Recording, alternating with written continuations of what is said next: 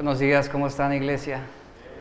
Me, da gusto verlos, qué bueno que, que, están en casa, regresaron a casa muchos después de algún tiempo de, enfermedad. Y bueno, esta es nuestra casa, somos una familia en Cristo y, y nos gozamos de poder verlos. Y a los que están siguiendo la transmisión en línea también les mandamos muchos saludos y los esperamos también ya de manera presencial en nuestras reuniones. Quiero también informarle que se mantenga conectado a nuestras redes sociales de lo que estamos publicando día a día, devocionales, eh, tiempos de adoración. Eh, no, manténganse ahí conectados, compartan las publicaciones. Esta semana el huracán nos dejó sin wifi en la casa y ya nos volvíamos locos. Por ese motivo no pudimos publicar algunos devocionales. Bueno, no, no, publicamos ningún devocional esta semana. Entonces, primero Dios, mañana retomamos ese trabajo y, pues manténgase ahí conectado. Como dicen, denle un like ahí a la publicación, aunque sea. ¿Sale? Vamos a continuar con la serie Acceso Directo. Hoy es el noveno tema. Es el penúltimo tema de esta serie basada en el Salmo 15. Y vamos a leer el versículo 5. Hoy vamos a tocar un tema un poco sensible y ahorita va a ver por qué. ¿A cuánto les gusta el dinero? ahí, ahí empezamos mal, ¿verdad? Dice el versículo 5, Salmo 15, quien su dinero no dio a usura, ni contra el inocente admitió cohecho, el que hace estas cosas no resbalará jamás. Es el, es el último texto de este Salmo 15.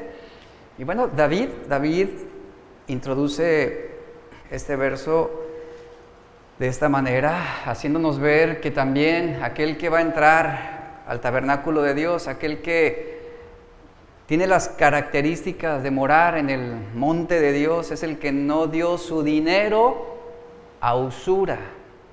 Y cuando vamos a ver la aplicación práctica de lo que David está diciendo. ¿Qué es la usura o qué es un usurero?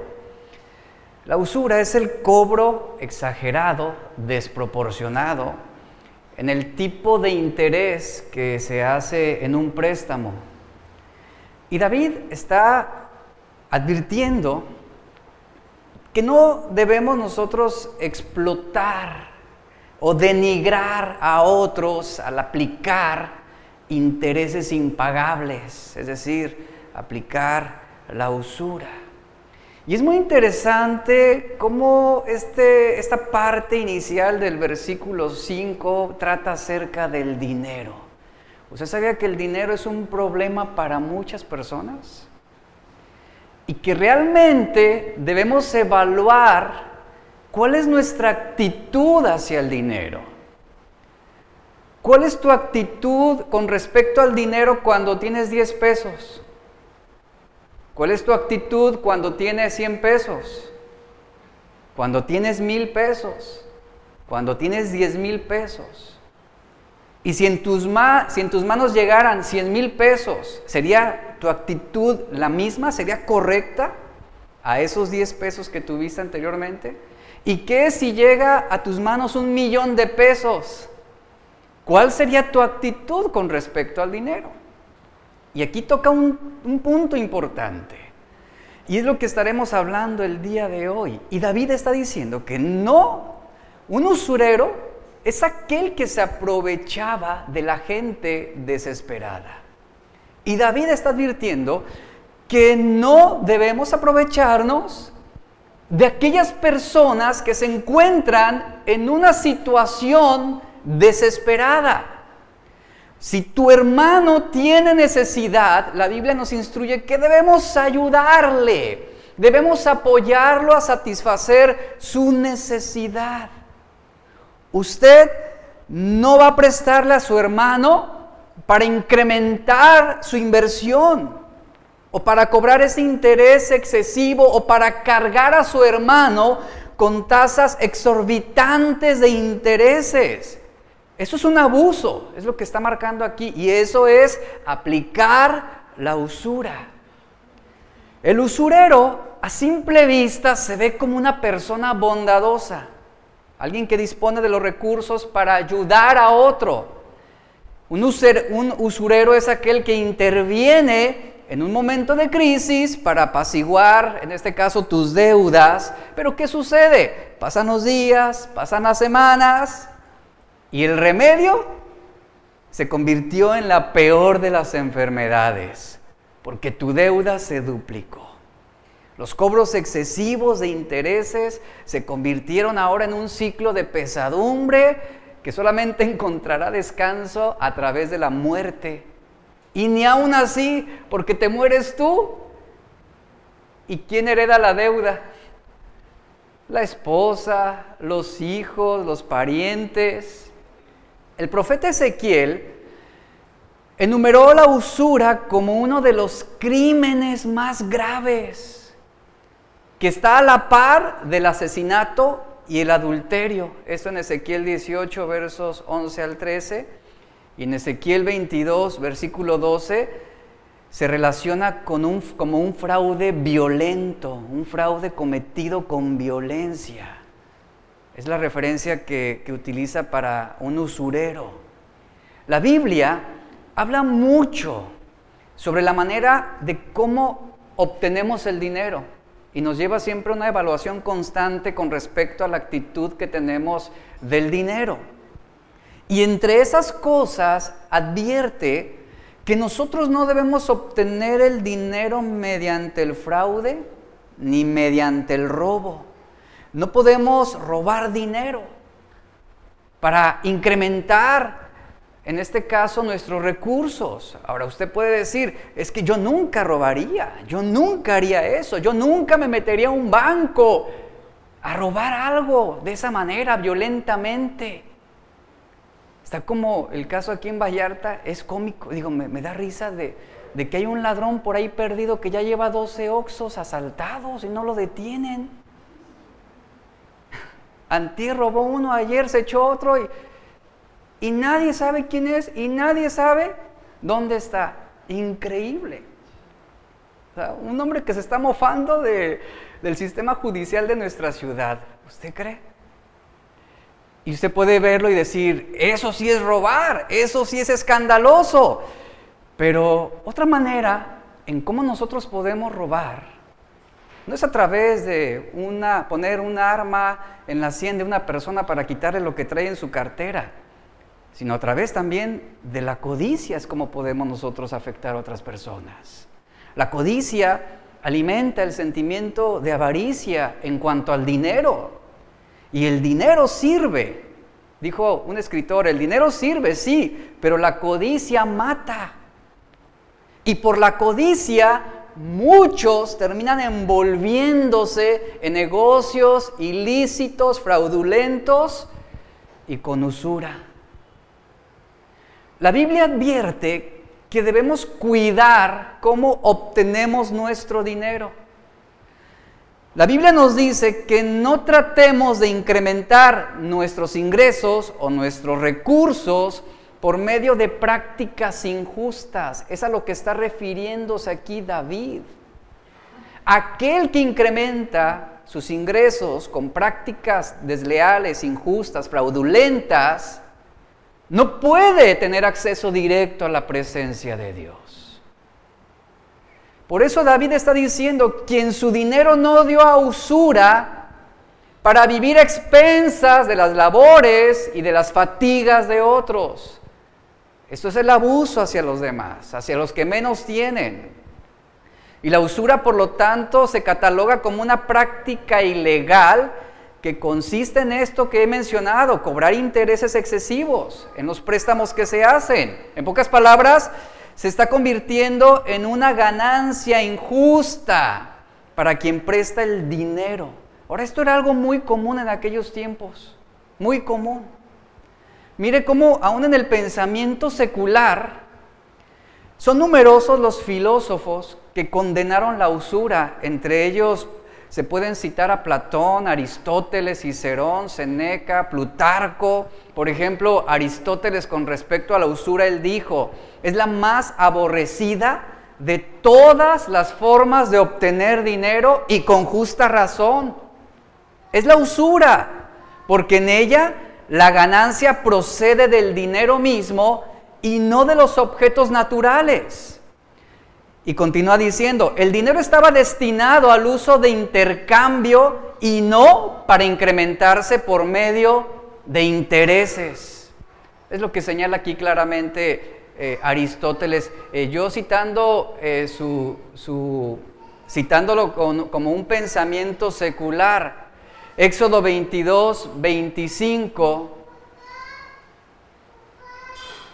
menciona lo siguiente, Éxodo 22, 25 dice, si prestas dinero a mi pueblo, a los pobres entre vosotros, dice, no serás usurero con él, no le cobrarás interés.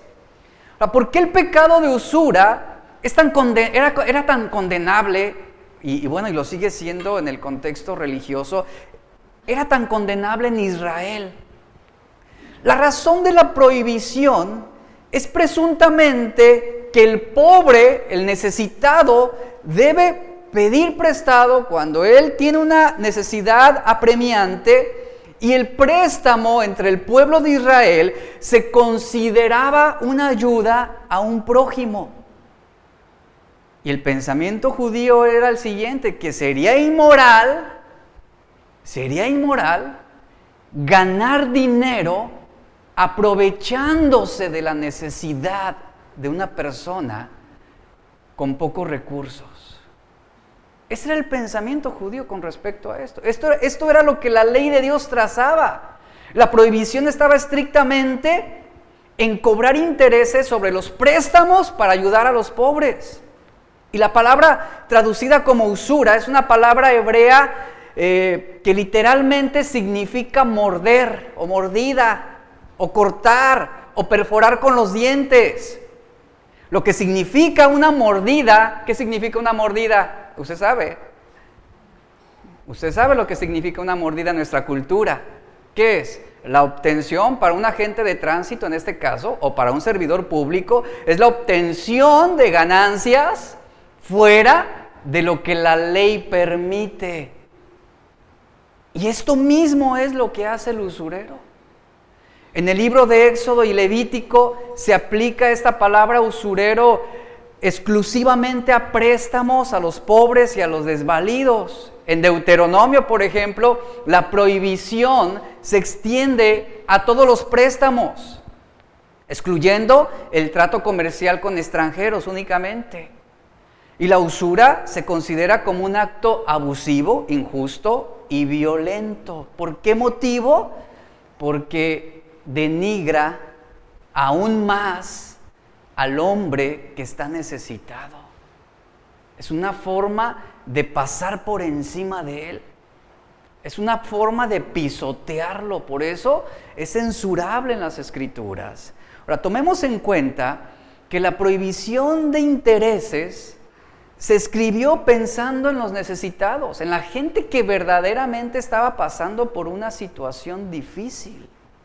El interés en los préstamos comerciales no estaban prohibidos. ¿Por qué motivo? Porque era un acuerdo entre dos para obtención de ganancias mutuas. De los 16 pasajes bíblicos que tratan sobre préstamos, pero no sobre intereses, ninguno trata sobre préstamos comerciales, hablando sobre eh, la prohibición a la usura. Los préstamos comerciales simplemente no entraban en el, ámbito bíblico porque se entiende que era un acuerdo comercial para beneficio de ambas partes. Este texto que estamos viendo habla sobre la sensibilidad social que nosotros debemos tener hacia los demás. El pobre, ¿para qué pide prestado? Una persona verdaderamente necesitada, ¿para qué va a pedir prestado? No va a pedir prestado para irse a comer a un restaurante de lujo. O no va a pedir prestado para, no sé, comprarse algo que realmente no necesite. El hombre necesitado, el pobre, el de pocos recursos, va a pedir prestado para subsistir, no para negociar para cubrir sus necesidades básicas, como lo es el comer, el vestir y el dónde vivir. Para eso va a pedir un préstamo. Y Dios estableció estas prohibiciones con el fin de impedir que los más necesitados fueran explotados por los ricos. Durante la era cristera, una de las persecuciones que también se desataban en aquellos tiempos era contra los usureros. Los buscaban, ¿sabe para qué? Para anular esas actas de deudas. Y era así como las personas quedaban libres de esa esclavitud a la que estaban impuestos. Y Dios estableció estas prohibiciones precisamente para eso, para que nosotros velemos y cuidemos a los que están pasando por necesidad, no para explotarlos. Por lo tanto, no se, no se debía, y la enseñanza es la siguiente, que no debemos lucrar con la necesidad del hermano que está pasando por una situación crítica. Obviamente hablamos de alguien que verdaderamente está pasando por una situación difícil, que es honesto, que es sincero, que es un hombre una mujer de verdad, que está pasando por esa necesidad. En Levítico 25, 35 al 37, dice lo siguiente, si alguno de tus hermanos israelitas se empobrece y no puede sostenerse a sí mismo, Vea la indicación que el Señor daba para su pueblo como parte de estas leyes. Dice, ayúdalo como lo harías con un extranjero o un residente temporal. Y luego añade, y permítele vivir contigo. Levítico 25, 35 al 37. Vea, vea claramente cómo el Señor protege a los más necesitados. Y esta era una indicación para el pueblo de Dios. Si alguno de tus hermanos, si alguno del pueblo tú conoces y sabes que está pasando por una situación difícil o que perdió sus recursos o, que hizo malos negocios y perdió todo su patrimonio, él no puede sostenerse a sí mismo, dice. Perdió todo. Ayúdalo. No, no, no le niegues ese apoyo. Ayúdalo. Y si es posible, manténlo en tu casa como un residente temporal. Permítele que viva contigo temporalmente en lo que Él sale adelante. Y este mandato se refiere a que el pueblo de Israel debía ser sensible a la necesidad de los que tenían más desventaja en ese sentido. Debían ser sensibles y atentos, debían ayudarlos desinteresadamente y proveerles de manera asequible para sus necesidades básicas. ¿Y usted sabía que entre el pueblo judío hasta el día de hoy se sigue aplicando este principio? De no dejar desamparado a su hermano o al prójimo. Por eso el Señor también les prospera y les bendice, porque son generosos. Después dice Levítico 25, 36. Dice, permítele vivir contigo. Verso 36 dice, no le cobres intereses ni obtengas una ganancia a costa de él. Aquí no aplica el te ayudo, pero ¿qué gano yo? Te doy, pero finalmente, ¿cómo me beneficio yo en ayudarte? Aquí no aplica esto. Claramente el Señor está diciendo, no les cobres intereses ni obtengas una ganancia a costa de qué? De su necesidad. O sea, no lo empobrezcas más de lo que ya está. No lo arruines más de lo que ya está. Y luego dice, en cambio, muestra tu temor a Dios, dice, al permitirle que viva contigo como si fuera un pariente. Recuerda, dice, no le cobres intereses sobre el dinero que le prestes, ni obtengas una ganancia con los alimentos que le vendas. El que recibía el préstamo con intereses, y aquí viene una situación muy, muy interesante con, con respecto a estas censuras que el Señor marca y también la disposición que debe haber de ayudar a otros, y era lo siguiente, aquel que recibía el préstamo con intereses, él podía caer, esa persona podía caer en una situación peor de la que él ya tenía. Ya que no solamente no tenía para cubrir sus necesidades básicas, sino que ahora quedaba con una deuda mayor que lo terminaría arruinando completamente. Esto a causa de los excesivos intereses que estaban multiplicando esa deuda. hasta un punto, fíjense, hasta un punto llegaba la deuda en que se convertía impagable. Y el que era incapaz de pagar el préstamo terminaba en una posición legal de esclavitud, porque su acreedor ahora poseía derechos sobre la vida de ese hombre. Y no solamente de ese hombre, sino también de su familia y de sus hijos. Una persona podía venderse como siervo, como esclavo, a fin de saldar las deudas a causa de esos intereses excesivos. Esto lo marca en Éxodo 21.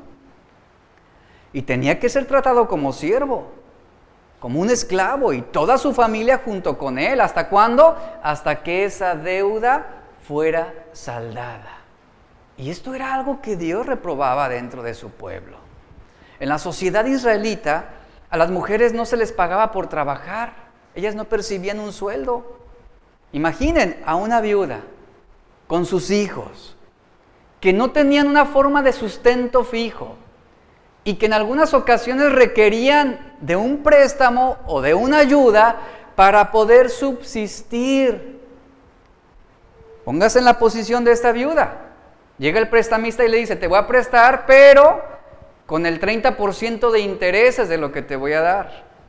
Terminaban arruinándola. Eso no era una ayuda. Eso no era una ayuda. Y obviamente esto era un abuso muy serio contra las personas que eran incapaces de poder cubrir los intereses y la deuda. Por eso la Biblia dice que se debía ayudar al pobre, al necesitado, sin aplicarle ningún tipo de interés. No se debía abusar. La responsabilidad individual y de la familia por los pobres dentro del pueblo de Israel era crucial, ya que no había ayuda de parte del gobierno, ya que no había programas sociales en aquellos tiempos como los tenemos el día de hoy, sino el mismo pueblo de Dios debía salir para cubrir y respaldar a esas personas desamparadas. Esto era un principio de parte de Dios. Con respecto a esto, a lo que dice el versículo 36, Martín Lutero hizo un comentario que quiero citar. Él dijo, algunas personas no tienen escrúpulos de conciencia en vender sus mercaderías a crédito y a plazo, a un precio mucho más alto que al contado. Otras no quieren venderlas al contado, sino solamente a plazos, con el fin de ganar más dinero en la operación por todos los medios posibles. Aquí vemos que este proceder está en manifiesto desacuerdo con la palabra de Dios, con la razón y con la equidad. Y luego dice, por el libre albedrío de la avaricia se peca contra el prójimo sin fijarse en su perjuicio, robándole lo que le pertenece. No se busca así el sustento decente, sino la codicia y el lucro, pues conforme a la ley divina no debe imponerse un precio mayor a crédito o a plazos que al contado a una persona en necesidad. Es muy claro lo que está hablando aquí. Y esta advertencia contra la usura era una prohibición clara. Era muy clara de, que nosotros podemos usar nuestro dinero para abusar de la desgracia de un hermano que está pasándola mal. Por eso no debemos sacar provecho de la miseria de nadie. En ese sentido, el mandato era simple al pueblo de Israel. Tú lo vas a amparar en ese tiempo difícil que le está pasando. Tú vas a ampararlo. Ahora, respecto a esto, ¿Cómo aplica nuestros tiempos? Porque, bueno, lo que, a los que yo conozco aquí, creo que aquí no tenemos ningún prestamista, ¿verdad? Y diríamos, no, pues este, a lo mejor este mensaje solamente va a aplicar a, no, pues ni a uno o a uno, pero hay una aplicación a nuestros tiempos. Y es muy interesante. ¿Cómo se contrarresta esa usura en la actualidad, hablando en nuestro contexto?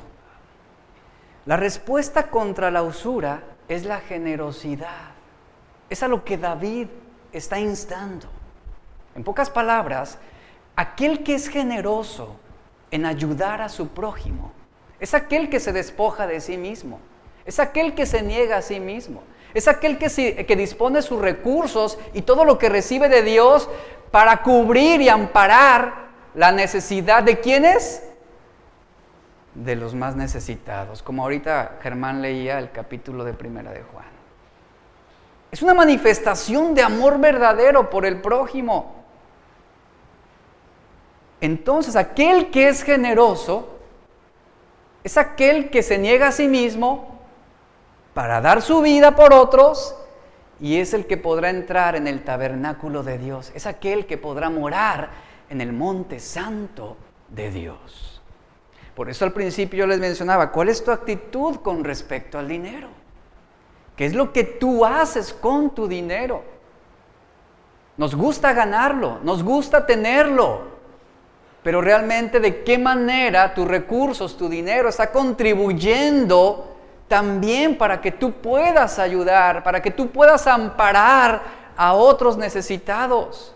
Y así como Dios llamaba a su pueblo a la generosidad, a la disposición de ayudar a los demás, es un llamado también a la iglesia.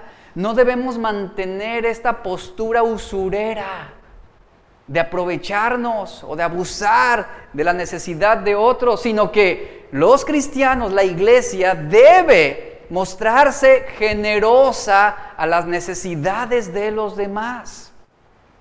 Dios es extremadamente generoso, ¿cierto?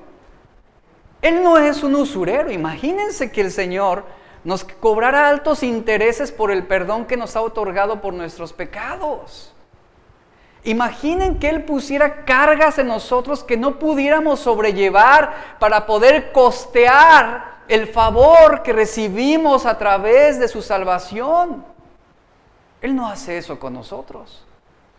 Los fariseos sí lo hacían como religiosos, ponían cargas en los hombres que ni ellos mismos, ni ellos mismos podían cumplir. Pero vemos el ejemplo del Señor. Él fue generoso con respecto a sus dádivas. Y aún, dice el Salmo 104, verso 10 al 18, que Dios es extremadamente generoso en cuanto a sus recursos para su creación, ya que estos versículos describen el suministro abundante de Dios por su creación, incluyendo a los hombres. Dice que Él riega la tierra, que Él da comer a los animales, y de la misma manera, de la misma manera, Dios bendice a los hombres y a las mujeres. Él bendice, porque Él ama su creación, porque Él cubre y suple lo que la creación necesita en ese sentido. En primera de Timoteo 6:17, aquí nos anima a que no pongamos nuestra confianza en el dinero, la cual esa confianza realmente sería inconsecuente y el dinero es incierto. Y luego dice en Timoteo 6:17 que más bien debemos poner nuestra confianza en Dios, quien nos da en abundancia todo lo que necesitamos para que lo disfrutemos. Así es Dios con respecto a nosotros. Dios es tan generoso, Dios es tan bondadoso, Él es tan amable que nos da no solamente lo que necesitamos para el sustento, sino que también nos provee para que podamos disfrutar la vida que Él nos ha dado. Yo pregunto, ¿quién aquí no ha sido bendecido de una manera más allá de lo que realmente merece? Yo creo que todos recibimos de Dios más de lo que merecemos, aún más de lo que trabajamos, porque Él multiplica, porque Él sobreabunda de una manera inmerecida. Y bueno, quien, está en la fe y quien conoce al Señor entiende a lo que yo me estoy refiriendo. Entiende que las matemáticas de Dios son muy distintas a las nuestras. Y vemos cómo Él bendice constantemente. Y, una de las maneras en cómo podemos ver también la generosidad de Dios fue en que Él no nos negó a su único Hijo, a Jesús. Él fue extremada, extremadamente generoso con nosotros. Él dio todo por nosotros, nos amparó, nos cubrió. Habiendo estado necesitados, habiendo estado pobres, ¿qué hizo? Nos enriqueció a través de Cristo Jesús. En Romanos 8, verso 31 al 32, Pablo lo expresa de esta manera. ¿Qué podemos decir acerca de cosas tan maravillosas como estas?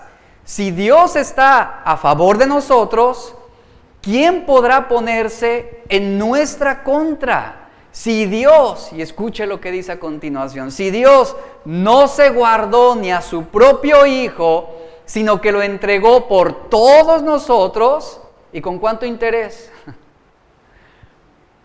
¿Con cuánto interés se lo entregó? Cero intereses, en ese sentido. Él no nos impuso una deuda impagable. Cristo pagó la deuda por nuestros pecados. Y Pablo dice, sino que lo entregó por todos nosotros, dice, ¿no nos dará también todas las demás cosas? Todo aquello que necesitamos para vivir. Y ese es el acto generoso de Dios. Ahora yo pregunto, ¿cuántos realmente de los que estamos aquí, por méritos, merecemos todo lo que el Señor nos da? Ninguno, ninguno. Todo ha sido dado por gracia. Y vemos cómo si Dios es generoso, el que demandaba de su pueblo, esa generosidad también hacia los necesitados. Y en nuestro tiempo, el que demanda de su iglesia, que seamos generosos. Ahora, ¿Cuál es tu actitud con respecto al dinero? ¿Retienes o eres generoso?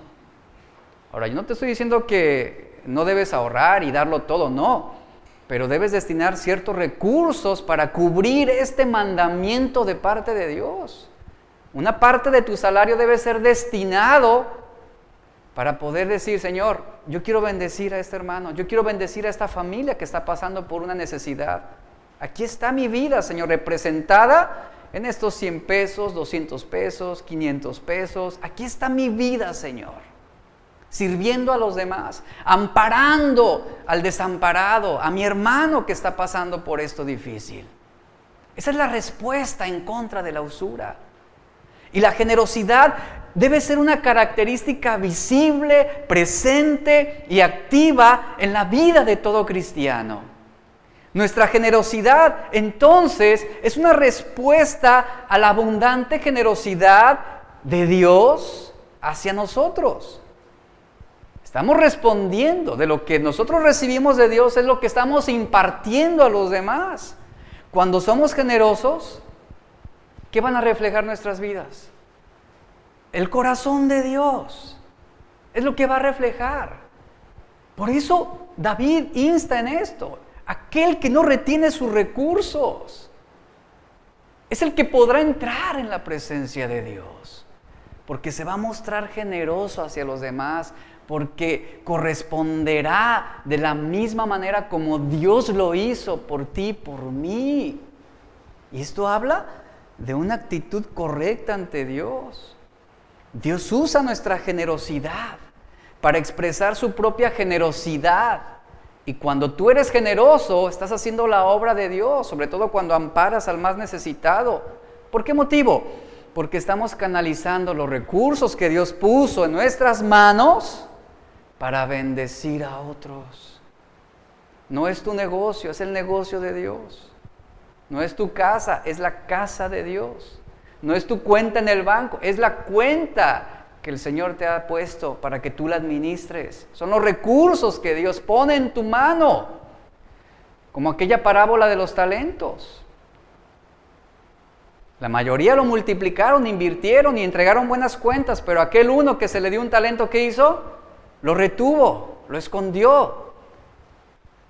No invirtió. Y obviamente al no invertir y no obtener ganancias lícitas, no pudo ser generoso. Y sobre esto está hablando este texto. Y cada acto de generosidad que tú ofreces a alguien es un acto de poder amparar al necesitado. Es poder recibirlo en tu casa.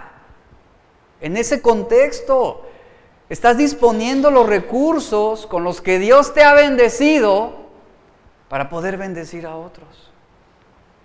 Y nota que la gran mayoría de las veces que oramos siempre, Señor, gracias porque me bendices. Sí, qué padre. Qué bueno que Dios nos bendiga. Pero ¿cuántas veces hemos orado, Señor, Dispongo mi corazón para bendecir a otros. Dispongo mis recursos para bendecir a los demás. Recibí un bono en la empresa. Señor, este bono, te agradezco por haberme bendecido, pero también una parte de este bono quiero disponerlo para amparar a una persona que necesite ayuda, que necesite apoyo, que esté pasando por una situación que Él no puede sobrellevar bajo sus propios medios. Eso es bendecir a otros. Pero también hay que ser sabios y hay que orar para que el Señor nos permita encauzar adecuadamente esos recursos que Él pone en nuestras manos, que puedan llegar a la persona correcta, a la persona idónea. Y es algo que debemos disponer también en nuestra vida, en nuestro corazón. Señor, dirígeme, guíame, oriéntame para que este dinero, para que esta ayuda, para que esta despensa llegue a esa persona que verdaderamente lo está necesitando. No se trata solamente de aventar dinero al aire, ¿verdad? Como los padrinos de, bautizos. Ahí agarre el que quiera, no. Sino encauzarlas correctamente. Así que vemos cómo y, debemos entender esto, nos, gozamos en que Dios nos bendiga, pero también esa misma actitud que tenemos al recibir de Dios debe ser la misma actitud que podamos mostrar en querer bendecir a los demás.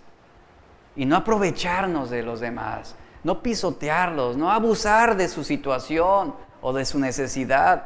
Y el ser generosos con las dádivas que Dios nos ha concedido por gracia, ¿Sabía que eso también constituye un acto de adoración? Porque en el momento en que usted da, en el momento en que, en que usted dispone sus recursos para ayudar a otros, usted está reconociendo a Dios como el dueño y Señor de todo lo que tiene.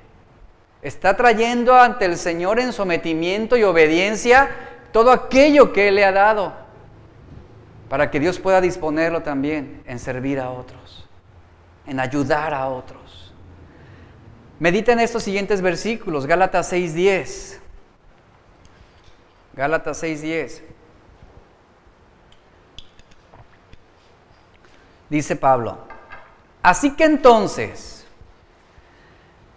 ¿lo tiene?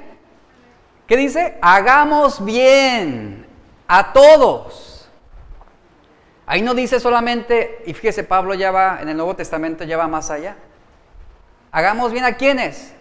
A todos. Oiga, pero pastor no es de mi iglesia, ¿lo puedo ayudar? Claro, no es de mi denominación. No compartimos la misma doctrina. A todos. No es cristiano, pero tiene necesidad. A todos. Hagamos bien a todos según dice. Tengamos oportunidad. Y luego añade lo siguiente. Y especialmente a quienes? a los de la familia de la fe. Santiago 2.15. Vamos a leer.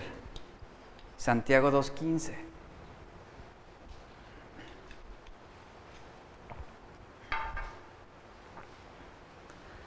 Si un hermano o una hermana no tienen ropa y carecen del sustento diario y uno de ustedes les dice, vayan en paz, caliéntense y sáciense.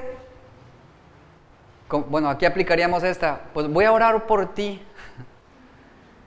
Voy a pedirle a Dios que te supla para comer hoy para tu familia y para tus hijos. ¿eh? Voy a orar por ti. Es lo que está diciendo aquí Santiago. Sí, le dices, vete en paz. Oye, pero no tengo para comer, hermano. Fíjate que mis hijos, no, no hay leche. Ah, vamos a hacer una cadena de oración por ti, hermano. Y tú con el fajo de billetes aquí en la bolsa. No, Santiago está diciendo, no, no, no, a ver. Si tú le dices a una persona necesitada, vete en paz, caliéntate y sáciate como puedas, y dice, pero no le das lo necesario para su cuerpo, dice, ¿de qué sirve? ¿De qué sirve? No estás haciendo la obra de Dios. Estás reteniendo. Vea cuál es nuestra actitud con respecto a los recursos que Dios nos da. Ahora leamos 2 de Corintios 9, versos 6 al 15. Segunda de Corintios 9, 6 al 15. Voy a, a leer, dice, dice Pablo, pero esto digo, el que siembra escasamente, escasamente también segará. Y el que siembra abundantemente, abundantemente también segará. Y sabe, esto habla simplemente de la actitud que tenemos hacia, hacia lo que nosotros damos y también de, de nuestra actitud hacia lo que no damos. Dice que cada uno dé como propuso en su corazón. Ahora, ¿cómo vamos a proponer cada uno de acuerdo a nuestro corazón? Creo que nuestro corazón va a estar inclinado a hacer la voluntad de Dios. Y un corazón que ame a Dios tendrá la disposición también de ser generoso con respecto a los recursos que el Señor nos ha dado. Dice, cada uno dé como propuso en su corazón, no de mala gana ni por obligación, porque Dios ama al que da con alegría. Y Dios puede hacer que toda gracia abunde para ustedes a fin de que teniendo siempre lo suficiente en todas las cosas, abunden para toda buena obra. Como está escrito, Él esparció y luego dice, dio a los pobres, su justicia permanece para siempre. Y continúa, y el que suministra semilla al sembrador y pan para su alimento, suplirá y multiplicará la siembra de ustedes y aumentará la cosecha de su justicia. Ustedes serán enriquecidos en todo para toda liberalidad, la cual por medio de nosotros produce acción de gracias a Dios. Porque la administración de este servicio no solo suple con plenitud lo que falta a los santos, sino que también sobreabunda a través de muchas acciones de gracias. Dice, por la prueba dada por esta administración, glorificarán a Dios por la obediencia de ustedes a la confesión del Evangelio de Cristo y por la liberalidad de su, de su contribución para ellos y para todos. Ellos, a su vez, mediante la oración a favor de ustedes, también les demuestran su anhelo debido a la sobreabundante gracia de Dios en ustedes y dice gracias a Dios por su don inefable. Bueno, estos textos marcan una progresión, se la menciono rápidamente. Si somos generosos, ¿qué hacemos?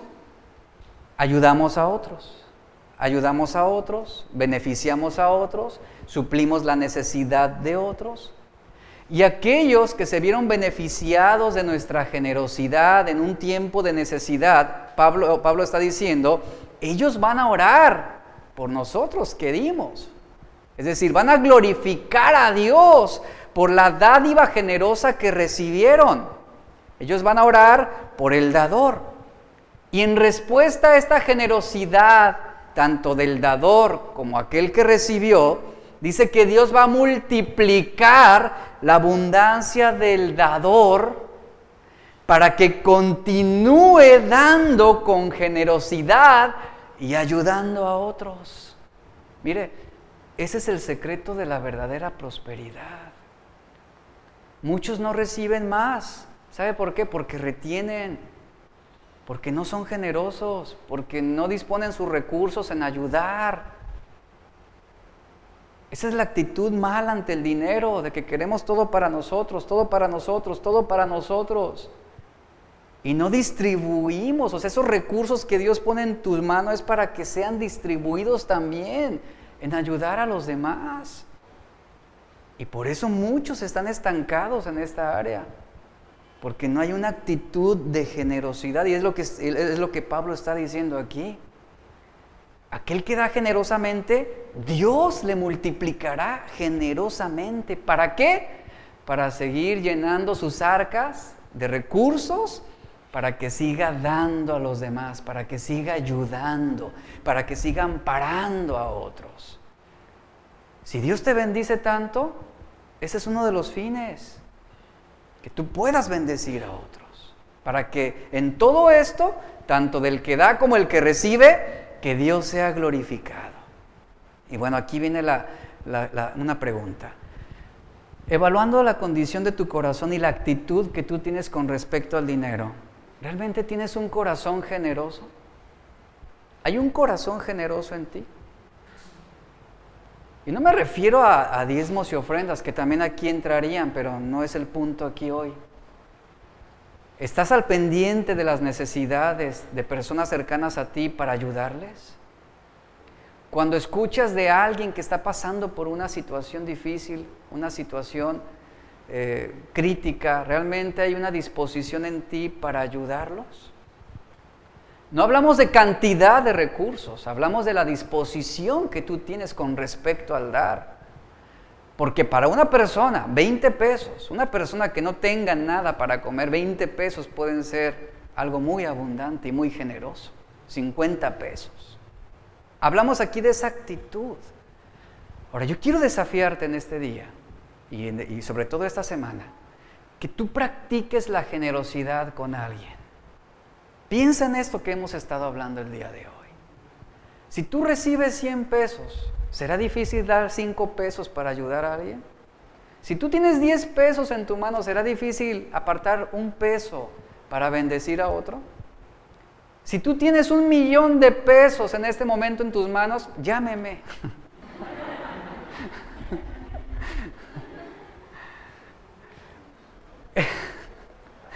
Pero ¿cuál es tu actitud con respecto al dinero? ¿Qué es lo que tú haces con esos recursos que Dios te da el día de hoy? Entonces, Dios, y, David llega a este punto, Dios abomina, Él reprueba la avaricia, la usura y la parcialidad con respecto a nuestros recursos. ¿Por qué razón? Porque esto es lo opuesto a la generosidad y a la justicia que debe caracterizar a los hijos de Dios. Y todo esto es contrario al usurero, ¿Qué piensa Dios de la avaricia? Usted lo sabe. ¿Qué piensa Dios de la usura? Es lo que estamos viendo el día de hoy. ¿Qué es lo que Dios piensa acerca de la acepción de personas? En la cultura de nuestro tiempo, ¿cómo se manifiesta la avaricia y la usura? Hay muchas formas.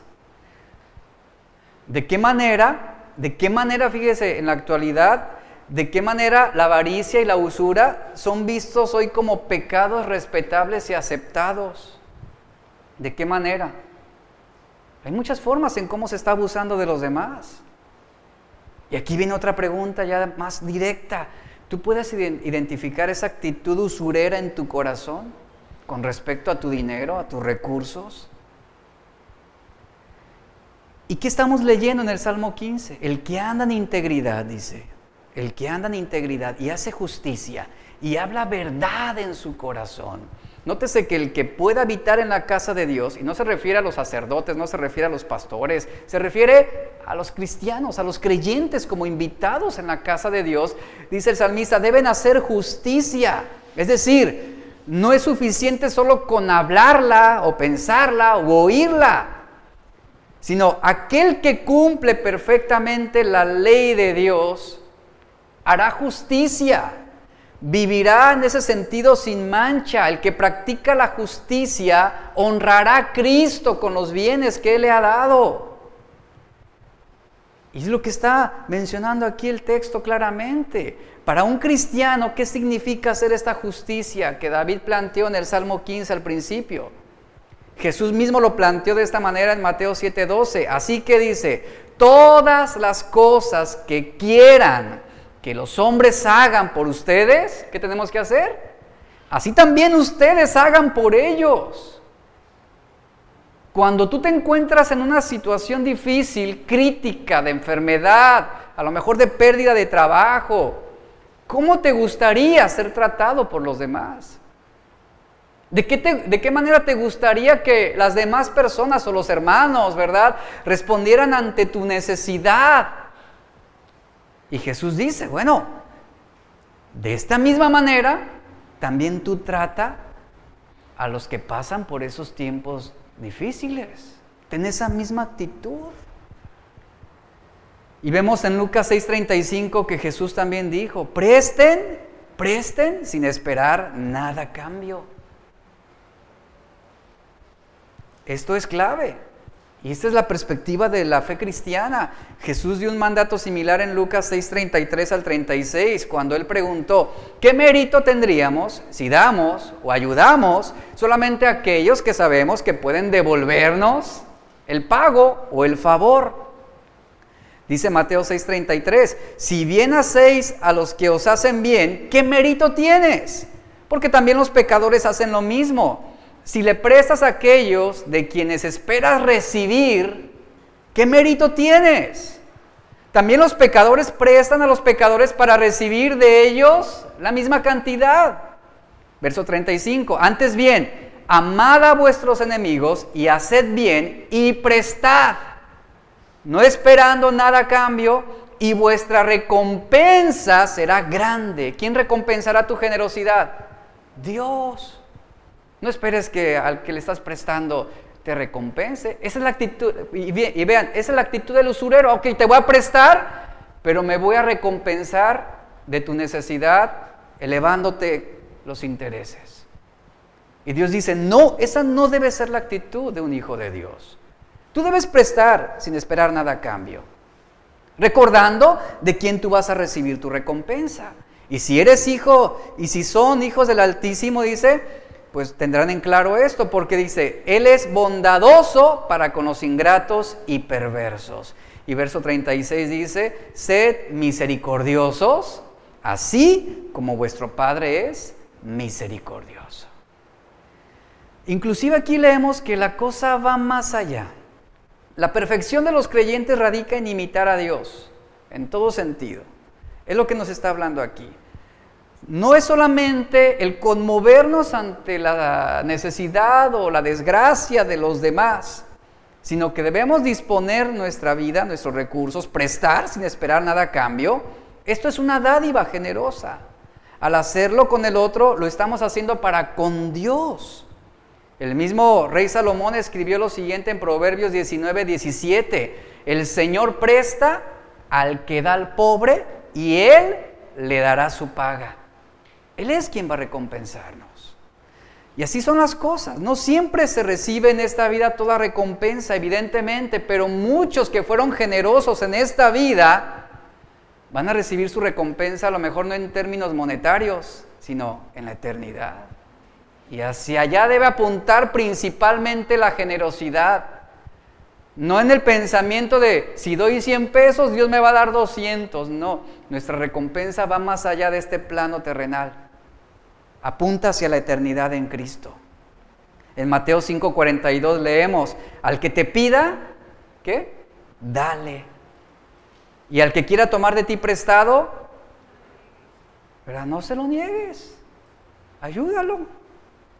Como lo diría Tertuliano, dice, quien no teme perder, no encuentra irritante el ser generoso.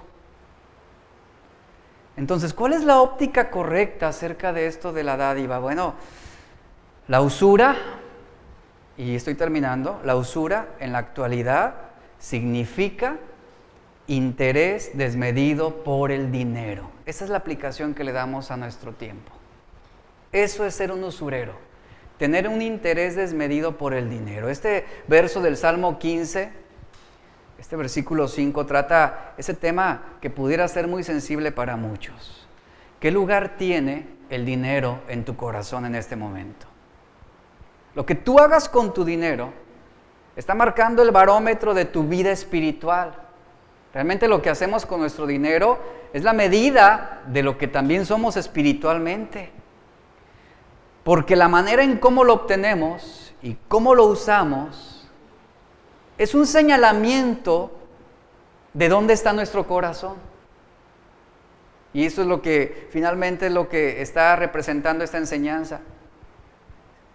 Una cosa es cierta, es impensable, es impensable vivir sin dinero.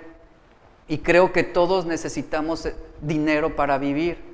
Pero no debemos depender de Él, no debemos poner nuestra confianza en Él. Esa es la gran diferencia. Necesitamos el dinero para vivir, sí, dependemos de Él para pagar la renta, para comer, para vestir, sí, pero nuestra confianza no está en el dinero. Y constantemente usamos el dinero. Y el, y el dinero es algo que pasa constantemente por nuestras manos y lo usamos para diversas cosas que necesitamos. Pero aquí lo que debemos evaluar es, ¿cuáles son nuestras decisiones con respecto al dinero el día de hoy? Debemos evaluar cómo nos sentimos o cuál es nuestra actitud con respecto al dinero. También debemos evaluar cómo estamos ganando el dinero. ¿Lo estamos haciendo con integridad, con honestidad? ¿Cómo estás gastando tu dinero? ¿Cómo das tu dinero? ¿O de qué manera tu dinero está siendo de bendición para otros? Y es así como podemos evaluar qué tan buenos administradores somos de las dádivas de Dios. ¿Cuál es tu actitud acerca del dinero? ¿Cómo lo estás ganando? ¿Cómo lo estás gastando? ¿Y cómo lo estás dando para ayudar? En esto se encierra nuestra actitud con respecto a lo que hacemos con el dinero. Y la Biblia dice que no debemos amarlo claramente. Esto lo sabemos. Primera de Timoteo 6, versículo 10 dice, raíz de todos los males es el amor al dinero. Es decir, un deseo y una pasión desmedida por el dinero. No debemos amar al dinero. No debemos amar al dinero. No debemos poner nuestra confianza en el dinero. Otra cosa que la Biblia dice con respecto a cómo nosotros, no, que dice con respecto a nuestra actitud acerca del dinero es que pues no tienes que poner tu fe en el dinero. Nuestra confianza en quién está? En Dios, en quien provee todas nuestras necesidades. En 1 Timoteo 6:17 dice, a los ricos de este siglo manda que no confíen en las riquezas, que no pongan su confianza en sus recursos, entonces confiar, fíjese, confiar en el dinero, amar el dinero, implica idolatría en todos los sentidos. Porque estamos poniendo el dinero por encima de Dios. Y aquí es donde debemos evaluar cuál es nuestra actitud y la condición de nuestro corazón con respecto al dinero, porque pudiéramos estar cometiendo el pecado de idolatría. Y aquí es donde entra la actitud del usurero. Él idolatra el dinero, por eso quiere ganar más. ¿A costa de quién? De la necesidad y la desgracia de otros. En Mateo 6:24 dice, no puedes servir a dos amos. No puedes, no puedes servir a Dios y al dinero a la misma vez. No puedes servir al Dios verdadero y al dinero al mismo tiempo. ¿Por qué razón? Porque esto representa una lealtad dividida. Por esa razón, cuando la Biblia prescribe acerca de la actitud que debe tener un cristiano es no, no amar al dinero, no poner su confianza en el dinero por encima de Dios. Así que, ¿qué es lo que, qué es lo que Dios habla a tu corazón a través de, de, este mensaje? ¿Qué es lo que Dios habla? Primera de Timoteo 6:9 dice, porque los que quieren enriquecerse, hablemos de usureros, caen en muchas tentaciones y sus almas en última dice, son ahogadas en destrucción y pérdida. Y precisamente ese es el punto al que David está llevándonos en este último versículo. Y está advirtiendo en contra de la usura, es decir, en contra del, del, enriquecimiento ilícito, en contra de la obtención de dinero de una manera abusiva, donde no pensamos en ayudar a los demás, donde no pensamos en ser generosos hacia los demás, sino que simplemente somos movidos por la codicia de ganar más y tener más. ¿Cuál es tu actitud con respecto al dinero? Es lo que está marcando aquí este versículo. Si en este momento fuéramos llamados por Dios a darle cuentas de lo que hacemos con nuestro dinero, ¿Cuál sería el reporte divino acerca de nuestra administración? Realmente, ¿cuántos podrían decir, a través de mis recursos y de lo que el Señor me ha dado, yo he honrado a Dios? Lo he honrado. Esas son buenas cuentas que podríamos darle a Dios. Y en tu caso, en mi caso, ¿cuál sería el dictamen divino acerca del dinero en tu corazón? Vamos a orar. Padre, te damos gracias. Ahora tu palabra nos confronta en un punto muy sensible y un punto que...